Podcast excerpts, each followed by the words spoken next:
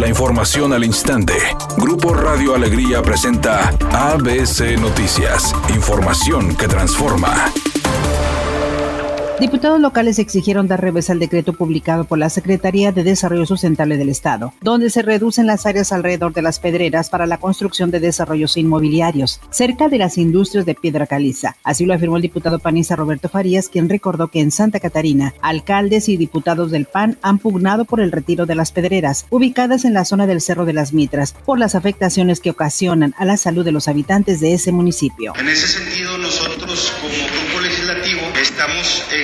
contra y se dé una explicación respecto del por qué se está tomando esta decisión a escasos pues 20 días de que termine eh, la administración actual de gobierno del Estado. En ese sentido estamos pidiendo una aclaración al respecto a través de este posicionamiento y obviamente pues manifestando que al parecer no hubo unos estudios técnicos que sustentaran esta decisión que se tomó parte de la Secretaría de Desarrollo Sustentable. Por su parte, la diputada de Movimiento Ciudadano Brenda Sánchez presentó un exhorto a la Secretaría de Desarrollo sustentable a fin de que envíe al Congreso Estatal información sobre este decreto que elimina al vigente que data desde 1995.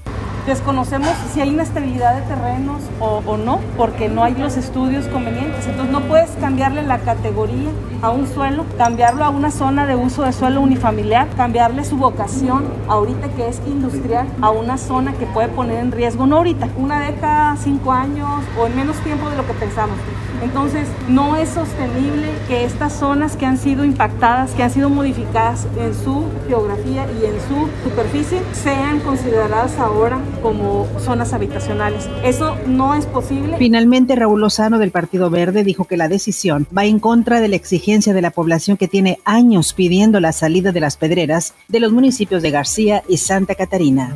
El presidente López Obrador calificó de inmoral la amenaza del dirigente nacional del PRI Alejandro Moreno de retirar los derechos políticos del gobernador saliente de Sinaloa, Quirino Ordaz, si acepta la invitación presidencial para ser embajador de México en España. Y la representación de México en el extranjero, pues no tiene que ver con partidos, es una representación del Estado mexicano, no es nada más de el gobierno o del ejecutivo, inclusive del presidente. Confío en que Quirino Ordaz haría buen papel para fortalecer las buenas relaciones entre México y España.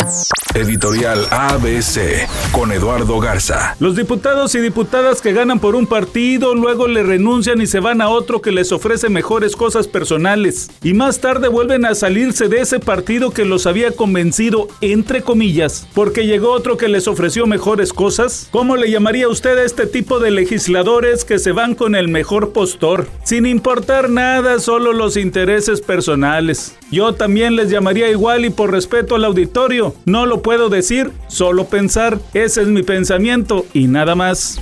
Edwin Luna y Kim Flores siguen dando mucho de qué hablar después de que el cantante grupero fuera por su mujer a sacarla del reality show La Casa de los Famosos. Bueno, a sugerirle que lo mejor era salirse. Ahora se habla de que el motivo fue porque el hijo de ambos, uno de ellos el mayor, tiene pensamientos suicidas y requiere ir a terapia.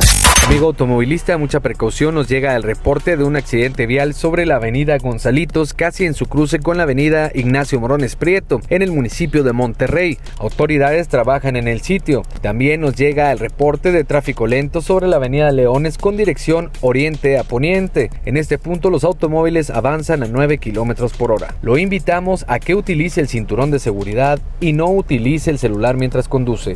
Es una tarde con cielo medio nublado. Se espera una temperatura mínima que oscilará en los 30 grados. Para mañana miércoles se pronostica un día con cielo medio nublado. Una temperatura máxima de 34 grados, una mínima de 22. La actual en el centro de Monterrey, 35 grados. ABC Noticias. Información que transforma.